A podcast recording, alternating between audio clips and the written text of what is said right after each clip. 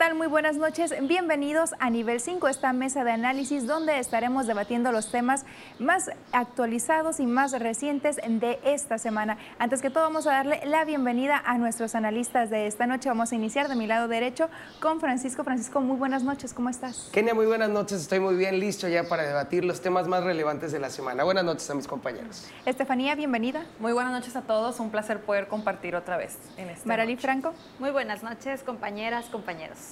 Y de casa, por supuesto, Wilber González. ¿Qué tal? Muy buenas noches. Kenia, buenas noches, buenas noches. Listo.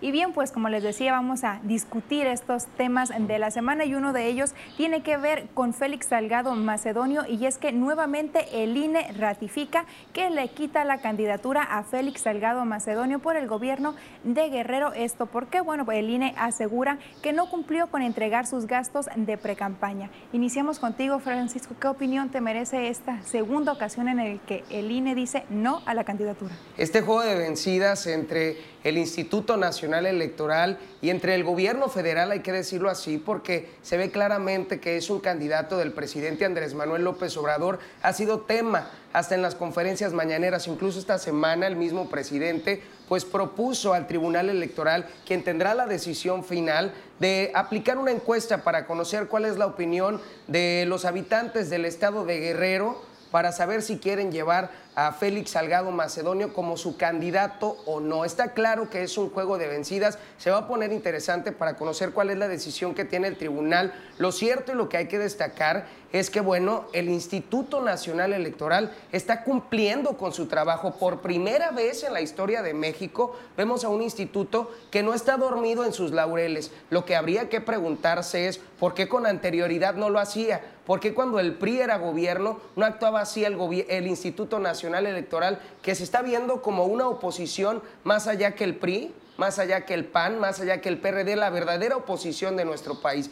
Eso es lo que hay que destacar y a la espera de cuál es la decisión que va a tomar el tribunal en cuanto a este tema. Lo cierto es que de entrada Moreno, Morena nunca debió haber salido con este candidato que tiene antecedentes de agresiones a las mujeres y siendo una de las banderas principales del partido de la Cuarta Transformación. Pero lo que tiene también Félix Salgado Macedonio es un gran número de, seguidores allá en Guerrero, porque sí tiene esa otra parte de ser una persona muy muy querida trabajadora y muy trabajadora, pero obviamente existen los asegúnes, ¿no? Y sí, lo señalas bien, Francisco.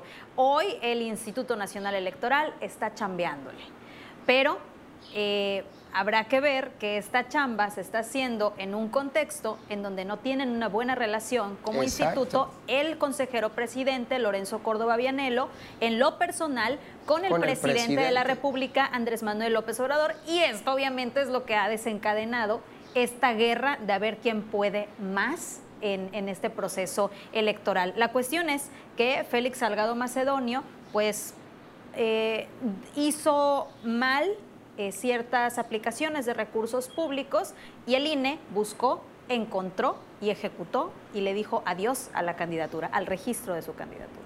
Pues yo en su momento ya eh, le daba el visto bueno lo que había hecho el INE, la primera vez que ellos eh, negaban el registro de, Félix Salgado Macedonio, sobre todo por el tema que, aunque no era la vía por, por la cual ellos negaron el registro, ellos lo hicieron por, lo, por presupuestos de campaña. Por otra parte estaba lo, lo, del tema tan polémico que fue las denuncias que tenía en su contra por violación.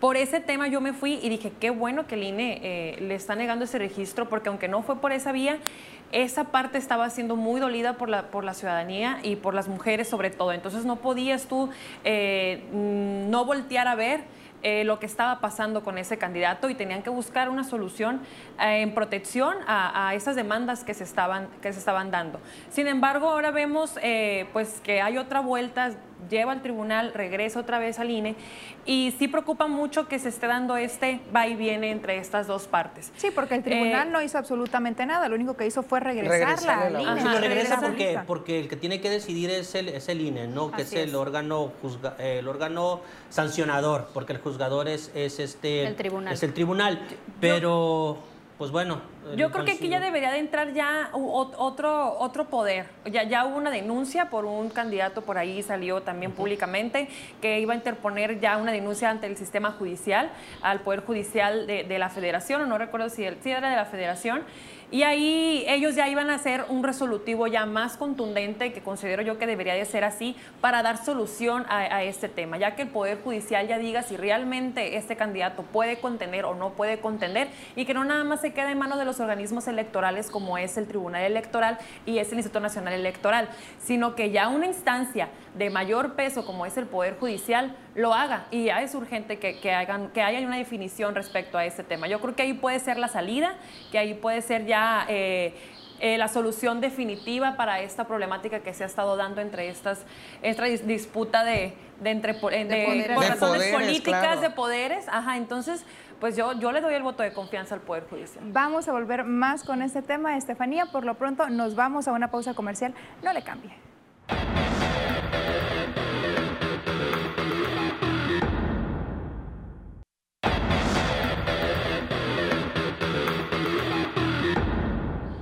Estamos de regreso aquí en nivel 5 y seguimos con este tema de Félix Salgado Macedonio que ha dado bastante de qué hablar. Wilbert, antes de irnos al corte, hacías un comentario tú al respecto.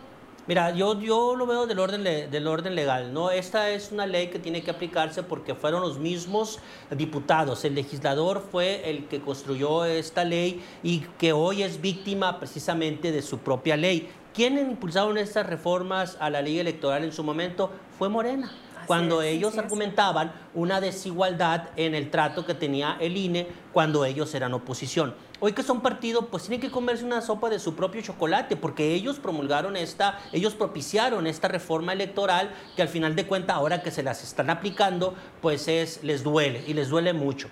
Ojo, el INE está jugando un papel fundamental y me duele mucho que el Instituto Nacional Electoral esté eh, como protagonista de la elección. Aquí los únicos protagonistas tienen que ser los candidatos y los partidos. El INE lo único que tiene que hacer es revisar el proceso y que se esté desarrollando de manera correcta. Si iban a sancionar a, a Salgado, lo debieron de haber sancionado y ahí no declaraciones, no situaciones en donde enfrentó más eh, Lorenzo Córdoba, el de las crónicas marcianas, por cierto, que, eh, que enfrentó más a los partidos políticos y esto generó una situación que incluso se hizo un llamado a ir a buscar a los, a los consejeros a sus casas y esto pues que se tranquilizó finalmente, que no es correcto tampoco pero que si hay una situación en donde el, el, INE tiene que moderar su participación en las elecciones. Ellos son organizadores y son el árbitro de la contienda y tienen que estar pendiente de lo que está ocurriendo. 19 mil y tantos pesos no justifican quizás el hecho, pero es una violación. Y además ellos escudan en que sí, vimos o nos dimos cuenta de 19 mil, pero pudiese haber sido una cantidad mucho mayor que no conocemos. Pero entonces ¿cómo justificas el resto de los partidos políticos que hicieron pre-campaña a todo y todo? El PRI hizo pre-campaña, el PAN hizo pre-campaña. El PRD hizo pre-campaña. Y por supuesto que Morena hizo pre-campaña y todos los partidos hicieron pre-campaña. Ahí están los medios de comunicación, ahí están las redes sociales. Lógicamente que una red social se tiene que pagar cuando estás en un, en un, proyecto de campaña. Un Facebook se paga, eh, ahí dice inserción pagada. Entonces, alguien debió, no creo que todos los partidos hayan cumplido directamente con lo que marca el ordenamiento legal. ¿Había una, un objeto? Sí, había un objeto, quitar de la boleta electoral a Félix Salgado. Yo no estoy defendiendo su posición, si es violador, si no es violador, eso lo tendrá que juzgar el órgano que tiene que juzgar eso. eso. Félix Salgado va a ser candidato del eh, partido de Morena y va a ser gobernador de Guerrero. ¿Por qué? Porque le están cortando su derecho de ser elegido y eso lo va a priorizar la Suprema, lo va a, lo, va a priorizar el tribunal. Se los cantos de ahorita con un 85% de posibilidades. ¿Por qué? Porque a él le están negando su derecho a participar. Y si hay un órgano superior que le está ordenando al Consejo, eh, eh, al, Instituto Nacional Electoral, que rectifique, lo que va a hacer va a ser rectificarle la plana nada más. Y el enfrentamiento de Lorenzo Córdoba con el presidente, pues va a quedar solucionado a favor del presidente. Y desafortunadamente le vamos a dar la eh, razón al presidente de la República. Vean los corruptos, hay que cambiarlos. Hay que... Jamás. Y el INE va a ser ahí el, el, INE, enemigo, el malo. Sí, el malo de la el película. que va a quedar mal, lo, lo, cual es muy lamentable porque estamos hablando de un instituto que se encarga de eh, organizar y darle eh, continuidad y, y, que, sea, no, que sea oficial la democracia de nuestro país. Pues Desgraciadamente entonces, no vemos autonomía en los órganos, en los distintos órganos de nuestro entonces, país y eso está sucediendo mucho. Los consejeros se negocian, por los partidos políticos se negocian, esa es una realidad.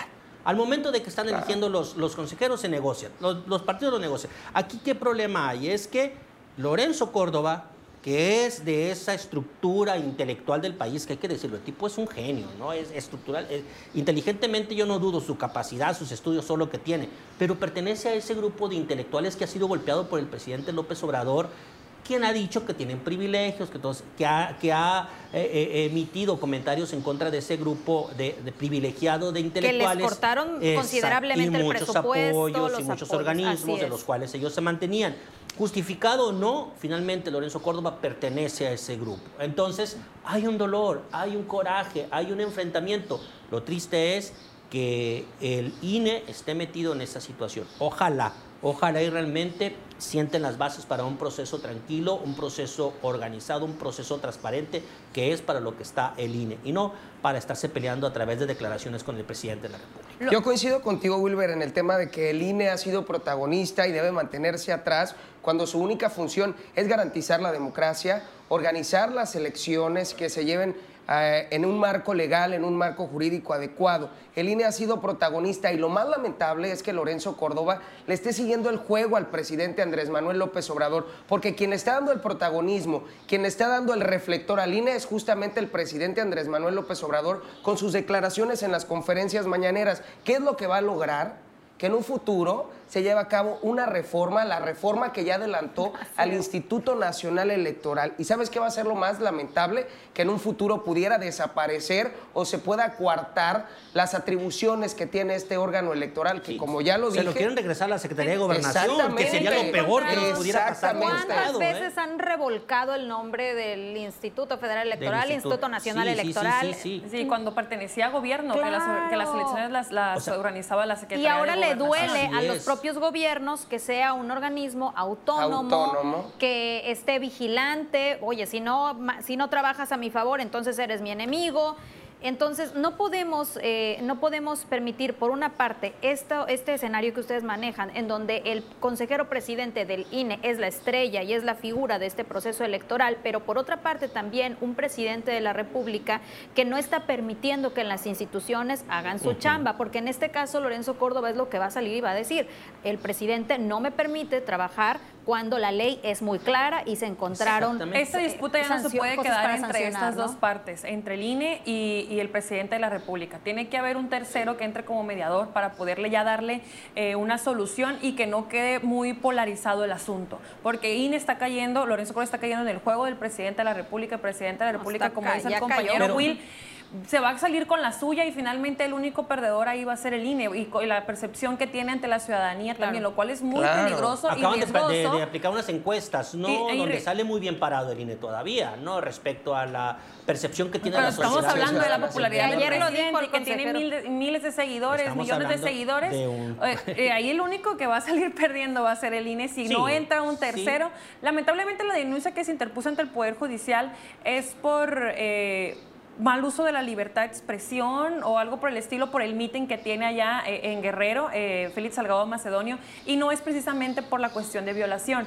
Sería bueno que se pusieran pues muy truchas y, y, pues hacer que esto se haga por la vía legal correspondiente y si realmente se sancione a este candidato por lo que es, por las acusaciones que tiene por violación y eso sería una gran una gran alternativa y solución a este problema. Ojo, no estoy de- yo no- yo no defiendo- ojo, yo sin no defiendo- polarizarlo, sin, Sí, es que- sin es ya tenerlo, sin entraríamos en otra- politizarlo en otro tampoco, tema. ajá, sin politizarlo, sino que es lo que es. Pero todo y está listo. politizado. Pero ya todo está politizado ya es aquí. muy tarde. Yo no estoy defendiendo la posición de Félix Salgado de frente a los guerrerenses y si violó o no. Eso lo tiene que juzgar el juzgador, definitivamente. Ahí Claro. sí, ya, yo ya no podría opinar en ese sentido. Si el tipo es un violador, pues ya hay un órgano, ya hay, un, ya, hay- ya hay una institución que se va a encargar de juzgarlo como tal. Aquí, ¿qué es lo que pasa? Aquí a él se le está negando su derecho a participar en un proceso electoral.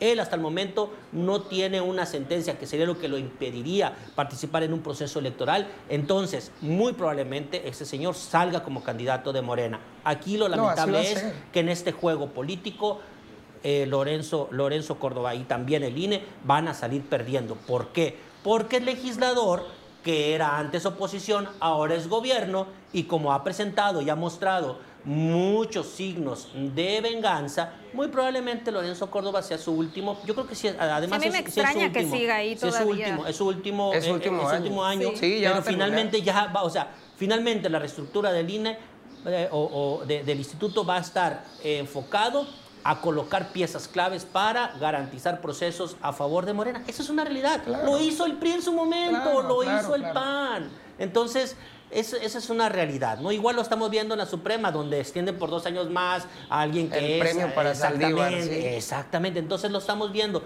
Es normal en una situación, en un sistema eh, como el que tenemos políticamente. Así es que, bueno. ¿Qué va a pasar en los próximos días? El tribunal le va a conceder la candidatura a. Félix Salgado. Y como Félix decías, va a ser gobernador Y de Félix Guerrero. Va a ser Va a gobernador. ser gobernador de Guerrero. No, y es que tiene todo- alternativa.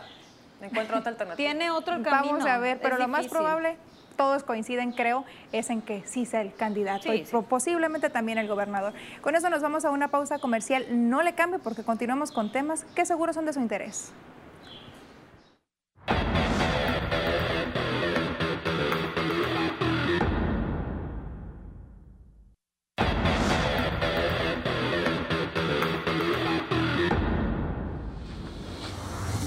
Gracias por continuar con nosotros. El nivel 5, seguimos con más temas que tienen que ver con el proceso electoral 2021, un tema que seguramente de aquí al 6 de junio va a estar sobre la mesa. Ya estamos en los primeros 15 días. Marali, ¿cómo has visto tú el proceso electoral, más bien las campañas de los candidatos aquí en Sinaloa? El circo de las campañas. eso, en eso se ha convertido, perdónenme. ¿Qué no es Pero el Big tema? Boy, ¿Qué era el del bloque 5, Marali? Verdad, perdón, pero... Pero ya, ya se está calentando la cosa. me ya se está calentando ha la sido cosa. un circo, va a continuar siendo un circo. No veo tantas propuestas. Eso es lo que falta, muchas propuestas. Vemos eh, candidatos que se están plantando en la comodidad de su propio espacio, de su propio entorno, no quieren salir de ahí. Sabemos que estamos en una pandemia, eso sí lo sabemos, y que no se debe o no se debería de hacer actos masivos. Hay quienes sí los están haciendo, pero de verdad que veo candidatos poco propositivos, veo candidatos que todavía no levantan, no- todavía no logran, no logran levantar, incluso los candidatos a la gubernatura, que es donde debería de haber el mayor sabor. Hay uno que es Sergio Torres, que es el que le está metiendo jiribilla ahí al, al, al tema, ahí a, ahí a la contienda, pero los veo muy, muy, muy pasivos, los veo muy lentos y esta, esta campaña es corta. Esta campaña es corta y, y- y ya es necesario que se pongan a trabajar y que realmente salgan eh, y propongan. Ya viene un debate que será el día 22, si no me equivoco, en- 22 en, de la Universidad Autónoma de Occidente y esperemos que, que por lo menos el debate tenga algo de, de sabor, ¿no? que nos dé carnita para hablar acerca del proceso. Pues yo no creo que el debate sirva para mucho, ¿eh? la verdad es que la gente no es que esté muy atenta a ver qué dice un candidato del otro, nada más los que eh, eh, te pertenecemos a cierto grupo que nos interesa conocer un poquito más e informarnos un poquito más de lo que pasa con Pues nuestros para eso candidatos. estamos aquí, para invitar a la gente y- que conozca, Sí, a que claro, vea, claro, porque el que- 22 va a ser el debate y que sepa por quién va a salir a votar y que salgan a votar. Y la mayoría de la gente lamentablemente se deja ir por el circo, co- como tú lo mencionas. Eso, eso es lo lamentable y, y, pues por ahí se van a ir. Yo miro que esta última semana así como que ya agarró un poquito más de fuerza eh, este proceso electoral y esto de las candidaturas. Habían pasado muy flojo todo el asunto. El candidato eh, por la alianza Vamos por Sinaloa era el que andaba y empujando y con todo y haciendo todo lo posible para figurar en todos los espacios y en cada rincón que iba junto con su esposa Wendy. Y veíamos un Rocha un poquito más cómodo, pero creo que esta última semana Rocha también le metió eh, plus, ¿no? Ya vemos a sus brigadas en todos los cruceros, ya empezó a mandar eh, opiniones sobre este tema, sobre otro tema, de todo lo que anda en la agenda pública y ya empezó un poquito a, subirse un poquito al ring con las, con las posiciones o, o declaraciones que ha, que ha emitido el candidato por la alianza Mario, Mario Zamora. Entonces vemos que ahorita ya está agarrando un poquito de sabor el circo, ya no estamos tan, tan flojos, tan aburridos. Pero pues sí, lamentablemente ese circo pues no sirve de mucho. No, no aporta No sirve nada, de mucho, no no aporta. de nada. Entonces pues hay que seguir esperando que otro, ojalá que sí den más propuestas, se pongan de una forma más seria. El contrario de Sergio Torres, yo miro pues que él su circo ha empezado desde que andaba desde Sí, pre, es el desde que te digo que ha metido jiribilla un poquito al proceso. Pero pues no, tampoco no ha encendido lo bastante. Entonces vemos que sí, hay mucho circo, pero pues no hay algo serio ahí. Mira, pa- ¿para qué te vas a desgastar si tienes una ventaja importante de tu más, eh, tu más, eh, cercano contrincante, que es el caso de Rocha con, con Mario? Todas las encuestas por lo menos así lo están mostrando, es. ¿no? Eh, en encuestas serias incluso eh, que se han mostrado, ven cómo pues Rocha mantiene esa ventaja. Si bien hay un crecimiento por parte de Mario, hay que decirlo que Mario tiene una campaña que ha, tr- ha tratado de ser fresca, más rápida, más, más inclusiva, más, mm, más de movimiento, más dinámica. Pues el, el- el profesor Rocha, el maestro Rocha, tiene una, una campaña que le ha venido, que ha venido, ha sido fortalecida y hay que decirlo por el partido sinaloense.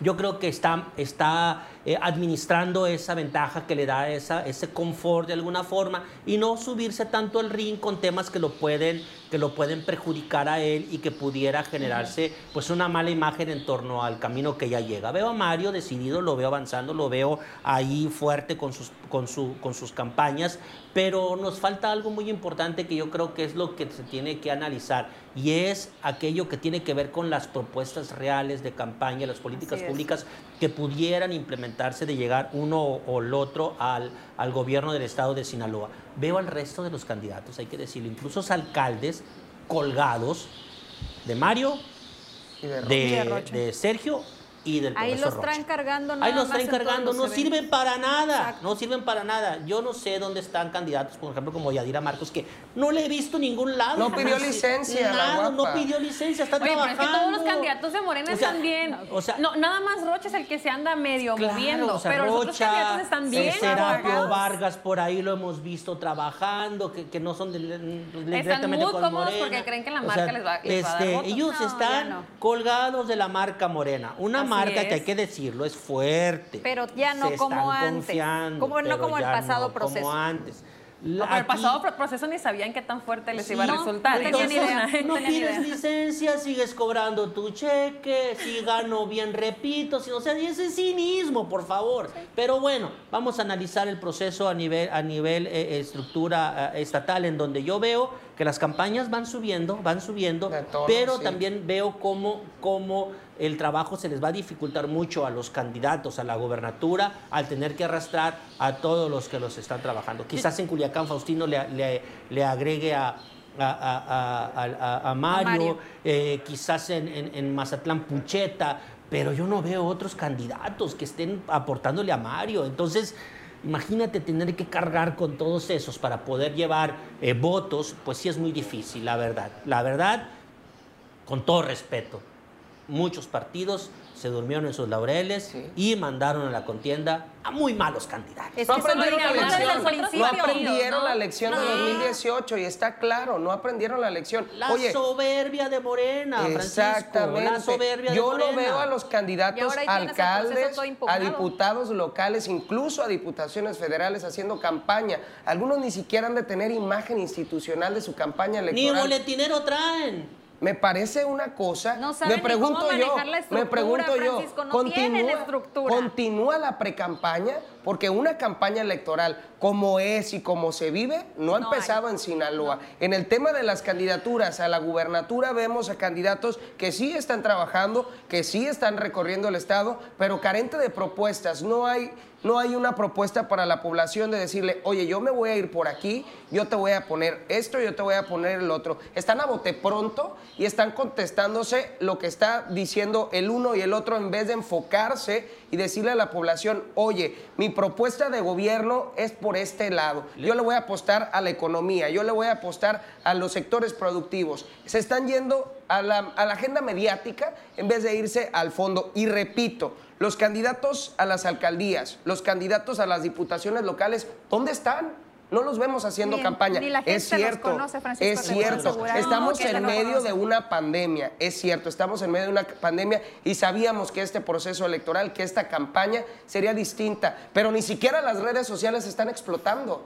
No están explotando las redes sociales, algunos ni fanpage tienen. Entonces, ya empezó el proceso electoral, Ni ya empezaron las Ya va campañas. la mitad del proceso electoral. Va la, perdón, La gente no campaña, conoce a los la- candidatos, La campaña como va a la decía mitad Kenia. y no ha podido repuntar todavía. La gente no conoce a los con candidatos. Volvemos con este mismo tema en unos minutos más aquí en nivel 5.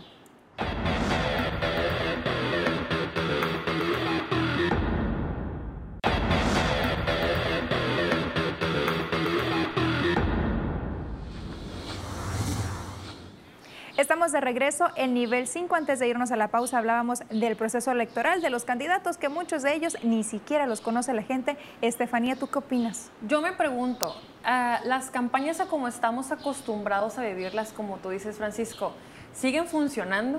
O sea, ¿la gente le siguen gustando? ¿La gente realmente vota por sus candidatos por toda la jiribilla que se hace en las campañas? Para mí la respuesta es que no. La gente ya está buscando otro tipo de campaña, otro tipo de, de- invitación a ir a votar. Ya está un poquito enfadada de que sea la misma, el, mismo, el mismo formato de, de los cruceros, de, ir a casa por casa, de estarte dando el volante. o sea, hay que analizar muy bien si realmente ese, e- ese tipo de campaña le gusta a la gente, porque ya está comprobado que no. A Morena está bien a gusto, en, en sus, los candidatos de Morena están bien a gusto. ¿Por qué? Porque están, tienen certeza de que la gente va a votar por ellos aun cuando no hagan campaña. Tristemente es muy importante que los ciudadanos conozcan a sus candidatos y se informen sobre ellos, pero la realidad es otra.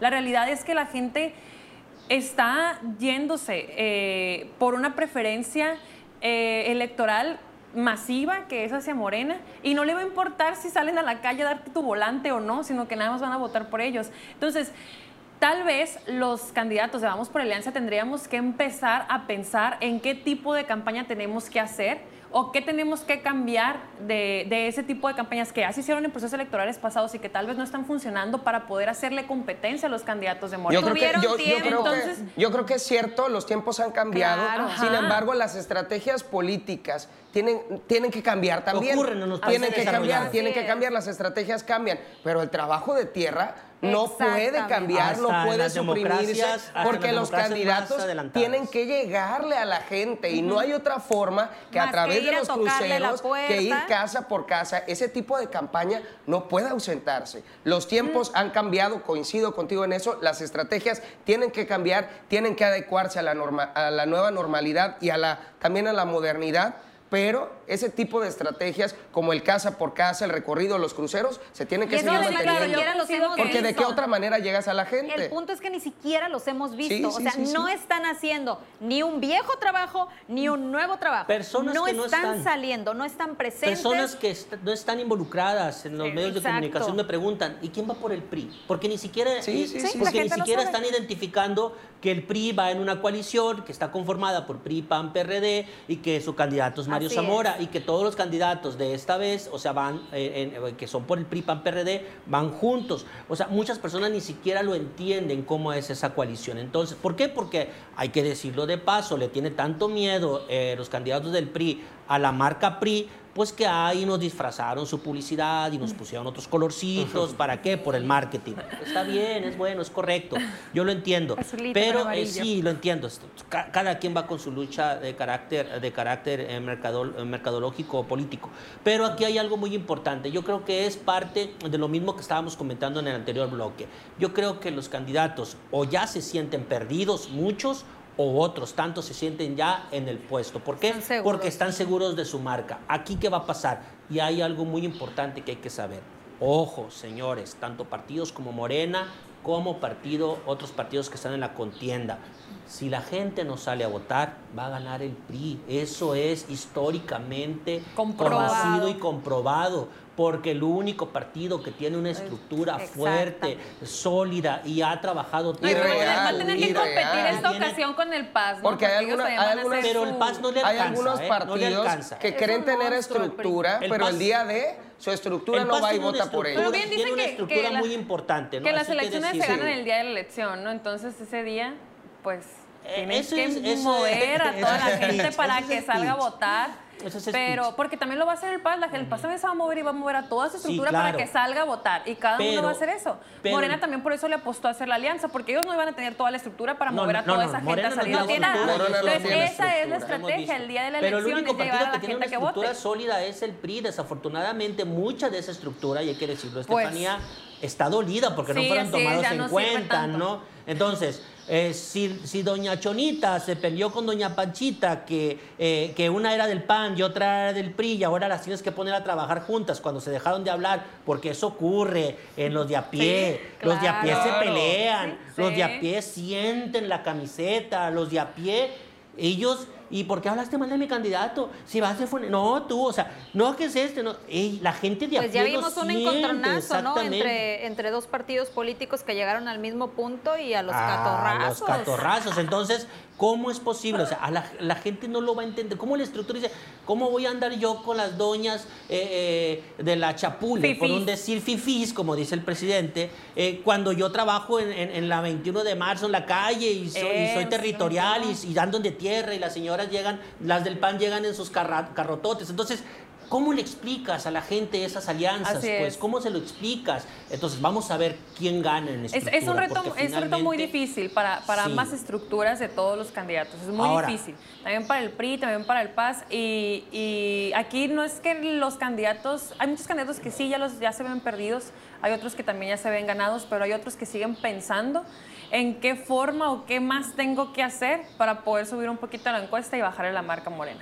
Entonces hay que estar convenciendo a la gente de que salga a votar, Pues de que se informe, ajá, de que se informe, de que salgan y, y- en esa en esa comodidad de los otros candidatos, ahí va a aprovecharse y decirle a la gente conozca a sus candidatos, eh, no se vaya por los partidos políticos, que es como lo, lo que lo hemos debate- estado platicando nosotros, y salga a votar ese día, el 6 de junio. Yo creo que el debate es un muy buen ejercicio. ejercicio. Un buen ejercicio. Yo creo que los principales enemigos de los partidos políticos en esta ocasión van a ser sus principales militantes, porque al interior de los partidos hay divisiones, hay molestias con las designaciones de Sí, las candidaturas, sobre todo en la alianza Muchos PRI, PAN y PRD. muchos dolidos, hay Francisco, mucho muchos dolido con las decisiones que se tomaron. Muchas personas, muchas cartas fuertes se dejaron fuera. Y voy a poner a dos que rápidamente se fueron a otro partido, Sergio Torres y Rosalena Así Millán. es.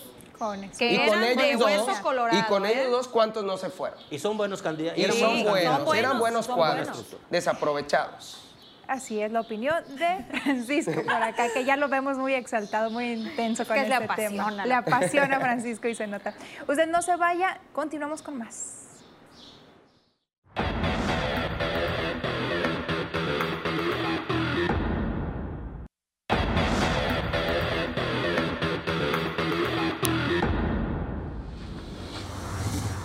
Gracias por continuar con nosotros. El nivel 5, seguimos con un tema que ha sido bastante polémico, bastante mediático en los últimos días y tiene que ver con la llegada del elefante Big Boy. Aquí vemos claramente la afectación que tuvo esta ley del Partido Verde. Wilber, tú lo has vivido muy de cerca este caso, lo que se ha convertido. Y de te seguro, y de ti seguro nuestros televidentes van a decir por qué van a hablar de un De un elefante. mendigo elefante. Bueno, De un elefante Este tan sí es un hermoso circo que fue real. salvado de Sí, o sea, mira, aquí yo creo que es real. Es en Big un- Boy, eh, o, como, o ¿cómo se llama? Big no, el verdadero nombre. Román. Román, Román, como se llamaba, ¿no?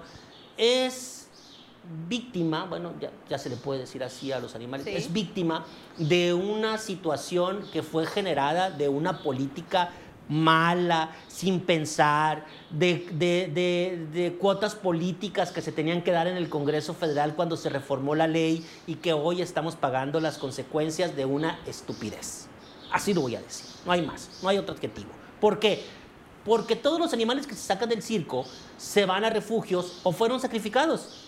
Y la ley decía, para protegerlos de una mala vida.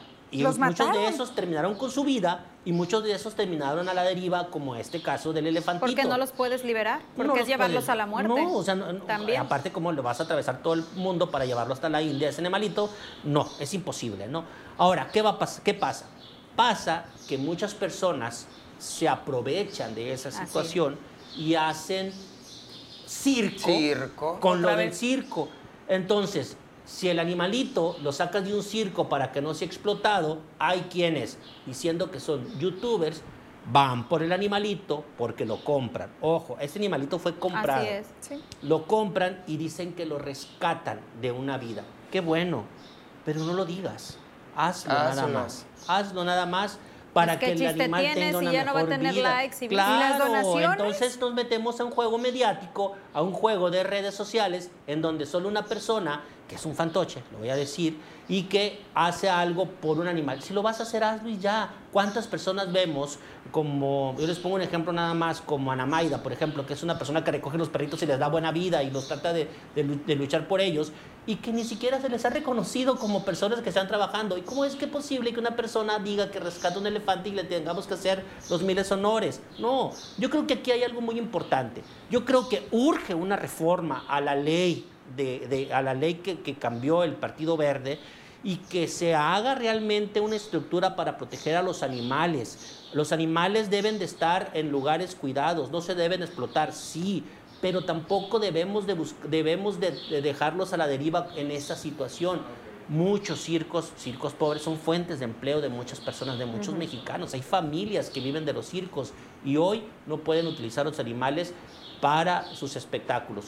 Ok, a lo mejor es correcto, perfecto, yo lo apoyo, pero entonces tú nunca garantizaste como gobierno ¿Cómo nunca proteger a esas como legislativo Los espacios, ¿a dónde se cómo van a proteger a esos animales. Porque mira, compran el elefante, lo traen al, al zoológico de, de Culiacán, que por cierto les ha ido muy bien, ¿no? Sí, Con la ¿no? presencia del elefante. Entonces no están lucrando con el animalito. Estás, sigues lucrando con él, está de momento de pasada en, el, 40 en el zoológico porque no tienen en dónde se encuentre. Ahora, lo van a llevar a un santuario que es en un terreno que, que se va a comprar y entonces va a seguir en cautiverio. Entonces, ¿de qué, qué es lo que realmente se está haciendo?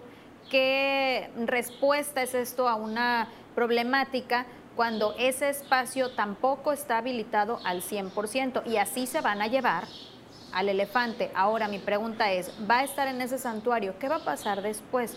¿Van a seguir cobrando para que lo visiten? No. ¿Para Ajá, que lo conozcan? Lo van a cuidar los privados estos que se lo llevaron. Sí, así es. eh, Este Islas nos, hace- nos ha estado eh, atiborrando de sus declaraciones y de su información desde el periodo de precampaña de Movimiento Ciudadano. Él venía eh, contratado por una empresa de, de marketing de redes sociales del hijo del, del que era candidato, creo que ya es candidato Ernesto Zazueta, Amado Zazueta, que la hizo de influencer en redes sociales para promocionar su candidatura como diputado local. Y a partir de ahí llegó Arturo Islas a darnos un, un Show. show, ajá, un show con todos los temas, sobre todo con el tema de animal, de conservación del medio ambiente, de los plásticos y etc, etc, etc. Viene todavía y, y sigue dando más de su circo. Entonces, esto también tiene un- un- una cuestión política de por medio. Claro. Si bien este muchacho, Amado, que, que, y, y Ernesto Zazueta, que es, que es el del Padre e zoológico, hijo, sí, padre, padre e e hijo, hijo. que son los del zoológico, eh, lo contratan a esta persona para que venga a hacer su show y ellos también pues estar a un lado de él, haciéndose publicidad, diciendo que ellos van a proponer y van a legislar. Si bien ahora ya el muchacho ya no va a ser candidato, de todas maneras sigue con el objetivo de también ser esa oposición que ocupan los otros candidatos de otros partidos Aparte es políticos. el líder juvenil de Movimiento Ajá, Ciudadano, ¿no? Ajá, ¿Sí? ya no, Amado, ya no, ya, ¿ya le, no? ya le quitaron Ah, el, ok. el- el nombramiento, pero todavía anda ahí en la bola. Entonces viene a jugar un papel de crítica, de oposición de lo que no están haciendo las autoridades en este momento y de lo que no y de lo que tampoco están propo- proponiendo los otros candidatos de los otros Y lo que partidos. menos les interesa son los Entonces, animales, lo- desgraciadamente. No. ¿Cómo? Lo que menos les interesa es proteger Claro, a los claro. animales. Les interesa la borregada. Están agarrando la bandera Están nada más. agarrando la bandera nada más y Para a nosotros a publicidad. vendernos un elefante que va y que al final de Claro. cuentas no tiene una solución como tal, porque en ellos no depende que ese animal y sea ahora conservado. sale con que amenazas depende de las de condiciones. muerte y que hago Ajá, responsable. depende de Fíjense, a condiciones fíjense de que tristemente, tristemente, tristemente, este tema se ha vuelto político. ¿Cuántas veces no vemos llegar a legisladores, al Congreso local, aquí lo tenemos en cerca, y dicen, yo voy a acabar con el maltrato animal? ¿Cuántos Y los no han llegado? ¿no? Ay, exactamente. Oye, oye, O las ¿cuántos peleas de no ha pasado? O las peleas de gallo en el ¿Cuántos no ha palenque, pasado? ¿no? Y únicamente este tema ha quedado de noche. ¿Cuántos candidatos no lo han dicho en sus campañas? ¿Cuántos candidatos no han llegado y han propuesto la iniciativa? Sin embargo, no se ha terminado de concretar, no se ha terminado de cosechar esta iniciativa en el Congreso local y aparte la vetan. Ah, en el, Congreso, Estatal está, está detenida, ¿no? Está, sí, está detenida. No la ha publicado por el, periódico oficial. Y otra ya regresó a la Comisión de Ecología. Otra de les hicieron otra vez el otra de que, oye, ya...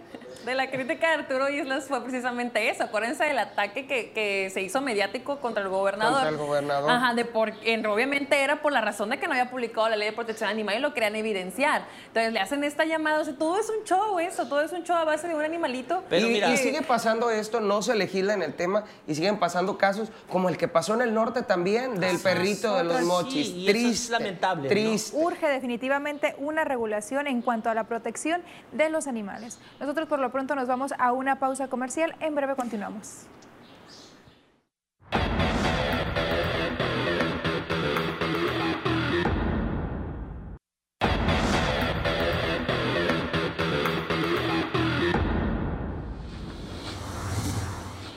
Estamos de regreso al nivel 5 y lamentablemente ya se nos ha terminado el tiempo. Seguimos con las conclusiones. Marali, ¿vamos a iniciar contigo? Sí, estuvo muy cortito el programa el día de hoy.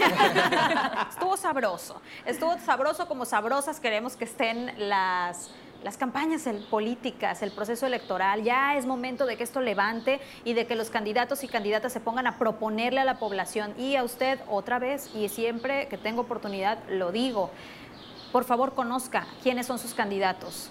Véalos, revíselos, analícelos, investiguelos, que para eso tenemos también las redes sociales y tenemos la internet que es maravillosa y que nos muestra la historia de, de, estas personas, para que el día que usted salga a votar, que por favor salga a votar, esa es la manera de manifestarnos, es en las urnas, como ciudadanos, sepa bien por quién está votando. Y los candidatos, por favor, salgan a chambearle, pónganse a trabajar, sobre todo los candidatos a la alcaldía, a diputaciones locales, a diputaciones federales. Oigan, también es su proceso electoral, ¿no? Estefanía, conclusiones. Pues mira que hubo tantos temas aquí en este programa que ya no sé ni cómo concluir, pero yo creo que una, me voy a ir por el tema de, de la cuestión de Big Boy. Eh, creo que ya estamos muy, muy atiborrados de tanta, de tanta circo con respecto a este tema. Y eso sería pues más bien un llamado a los legisladores, tanto federales como locales, a que de verdad eh, tomen cartas en el asunto y legislen en protección, eh, en materia de protección animal, no nada más por encimita, sino bien, una ley bien estructurada que genere las condiciones para que las autoridades hagan lo pertinente y dar protección verdadera a esos animales, que implica mayor recursos, sí, que implica asignarles presupuesto, sí, pero creo que es necesario porque ese tema confunde mucho a la gente. Eh, ya no se vale que nos estemos agarrando de estos temas para hacer popularidad ni para ganar votos. Entonces, sí es un llamado a que tomen cartas de este asunto y lo hagan de una forma... Eh, neutral, eh, sin, sin, tomar partes de ninguno de los lados, sin tomar partes políticas y pues dárselo a conocer a la ciudadanía cómo son las cosas realmente. Francisco.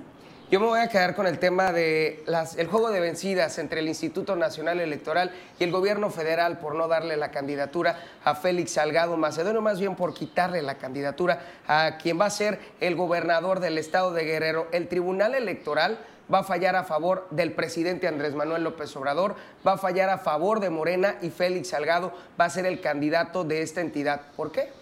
Porque así son las cosas, porque estamos en México y tristemente, y lo más lamentable, es que en unos meses el presidente Andrés Manuel López Obrador va a enviar la iniciativa de reforma para tratar de modificar el Instituto Nacional Electoral. Mucho ojo, no perdamos de vista este tema, hay que defender la democracia de México y también a los candidatos. Un llamado a despertar. Las campañas políticas iniciaron el pasado 4 de abril. Así es que hay que chambearle, la gente necesita conocer cuáles son sus propuestas y sobre todo cuál es el rumbo de Sinaloa.